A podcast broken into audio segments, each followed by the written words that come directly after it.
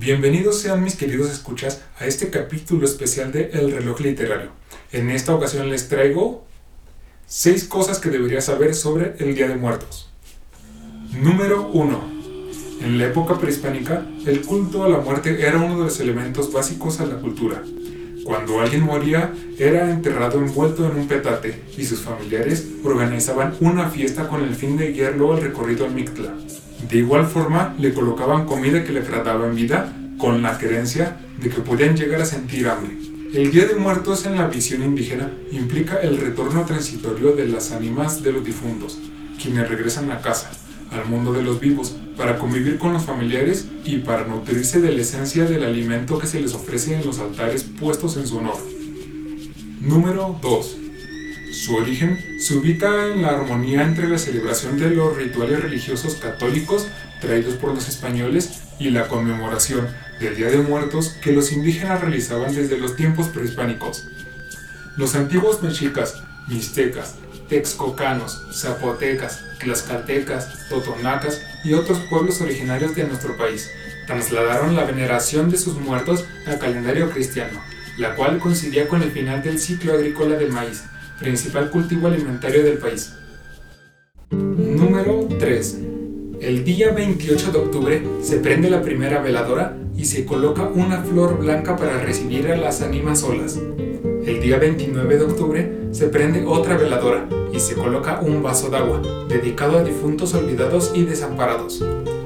Día 30 de octubre se prende una nueva veladora, se coloca otro vaso con agua y se pone un pan blanco para los difuntos que se fueron sin comer o los que tuvieron algún accidente. El día 31 de octubre se prende otra veladora, colocamos otro vaso con agua, otro pan blanco y colocamos una fruta. Esto es para los muertos ancestros, es decir, nuestros bisabuelos y tatarabuelos. El día 1 de noviembre es el Día de Todos los Santos, fecha en la que a mediodía llegan los angelitos, que son las almas de quienes fallecieron siendo niños. En este día se pone toda la comida en el altar de muertos. El día 2 de noviembre, conocido como el Día de los Fieles Difuntos, se tiene la creencia de que son las almas de los muertos adultos quienes llegan a recoger y recoger las ofrendas que su familia colocó en el altar. Se quema incienso de copal y se adorna un camino de pétalos de cempasúchil para guiarlos a la ofrenda. El día 3 de noviembre se prende la última veladora blanca, se quema copal y se despide a las almas de nuestros muertos y les pedimos que vuelvan el año siguiente. Se realiza el levantamiento de la ofrenda. Número 4. Cada año muchas familias colocan ofrendas y altares decorados con flores de cempasúchil, papel picado, calabritas de azúcar, pan de muerto, mole o algún platillo que le gustaba a sus familiares a quienes va dedicada la ofrenda. Y al igual que en tiempos prehispánicos, se coloca incienso para armonizar el lugar. Asimismo, las festividades incluyen adornar las tumbas con flores y muchas veces hacer altares sobre las lápidas, lo que en las épocas indígenas tenía un gran significado porque pensaba que ayudaba a conducir a las ánimas a transitar sobre un buen camino tras la muerte. Número 5. La Organización de las Naciones Unidas para la Educación, la Ciencia y la Cultura, UNESCO, declaró en 2008 esta festividad como Patrimonio Cultural Inmaterial de la Humanidad por su importancia y significado. Tanto se trata de una expresión tradicional, contemporánea y viviente al mismo tiempo, integradora, representativa y comunitaria. Para la UNESCO, el encuentro anual entre los pueblos indígenas y sus ancestros una función social considerable al afirmar el papel del individuo dentro de la sociedad también contribuye a reforzar el estatuto cultural y social de las comunidades indígenas de México. Número 6. Ofrendar en el Día de Muertos es compartir con los difuntos el pan, la sal, las frutas, los manjares culinarios, el agua y, si son adultos, el vino. Ofrendar es estar cerca de nuestros muertos para dialogar con el recuerdo, con su vida. La ofrenda es el reencuentro con un ritual que convoca a la memoria, la ofrenda del Día de Muertos es una mezcla cultural donde los europeos pusieron algunas flores, ceras, velas, veladoras. Los indígenas agregaron el saumerio con su copal, la comida, las flores de cempasúchil. La ofrenda, tal y como la conocemos hoy, es también un reflejo sintetísimo del viejo y el nuevo mundo. Se reciben a los muertos con elementos naturales, frugales e intangibles. Incluimos aquí las estelas de olores y fragancias que le nacen a las flores, al incienso y al copal. La ofrenda del Día de Muertos debe tener varios elementos esenciales. Si falta uno de ellos, se pierde, aunque no del todo, el encanto espiritual que rodea este patrimonio religioso. Elementos indispensables para recibir a las ánimas. Cada uno de los siguientes elementos encierra su propia historia, tradición, poesía y más que nada, misticismo. El agua, la fuente de la vida, se ofrece a las ánimas para que mitiguen su sed después de su largo recorrido y para que fortalezcan su regreso. En algunas culturas simboliza la pureza del alma.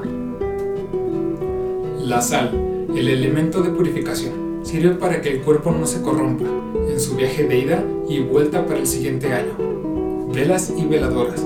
Los antiguos mexicanos utilizaban rajas de cote. En la actualidad se usa el cirio en sus diferentes formas, velas, veladoras o ceras. La flama que produce significa la luz, la fe, la esperanza. Es guía, con su flama titilante para que las ánimas puedan llegar a los antiguos lugares y alumbrar el regreso de la morada. Copal e incienso. El copal era ofrecido por los indígenas a sus dioses, ya que el incienso aún no se conocía. Este llegó con los españoles, es el elemento que sublima la oración o alabanza, fragancia de reverencia. Se utiliza para limpiar al lugar de los malos espíritus, y así el alma pueda entrar a la casa sin peligro alguno. Las flores son símbolo de la festividad por sus colores y estelas aromáticas. Adornan y aromatizan el lugar durante la esencia del anima, la cual, al marcharse, se irá contenta. El aleli y la nube no pueden faltar, pues su color significa pureza y ternura, y acompañan a las ánimas de los niños.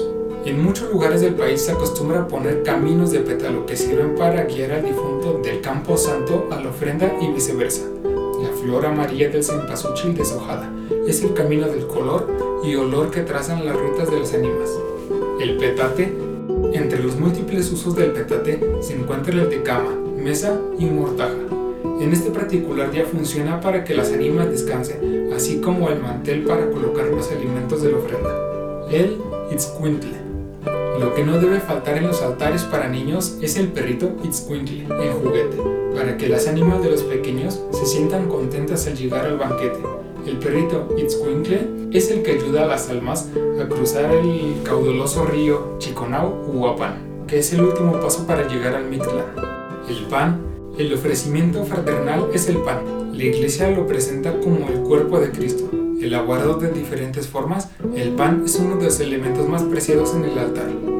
Las cañas se relacionan con el zompantli, los goyotes son panes en forma de rueda y se colocan en las ofrendas sostenidos por trozos de caña. Los panes simbolizan los cráneos de los enemigos vencidos y las cuñas de varas donde se insertaban. El retrato. El retrato del recuerdo sugiere al ánima que nos visitara, pero este debe quedar escondido, de manera que solo pueda verse con un espejo, para dar a entender que al ser querido se le puede ver pero ya no existe.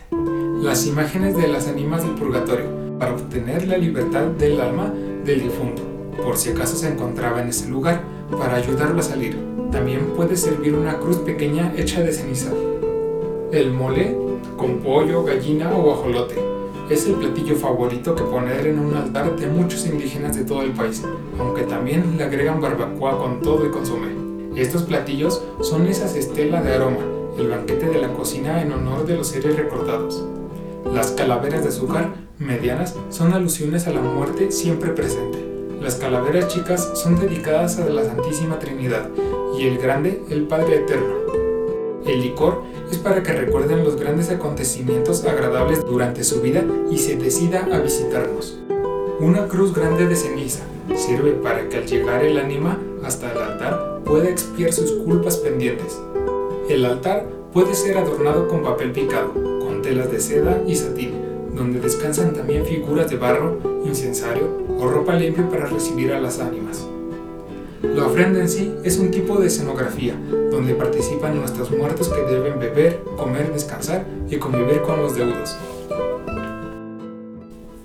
Y recuerden, siempre habrá un cuento para cualquier momento.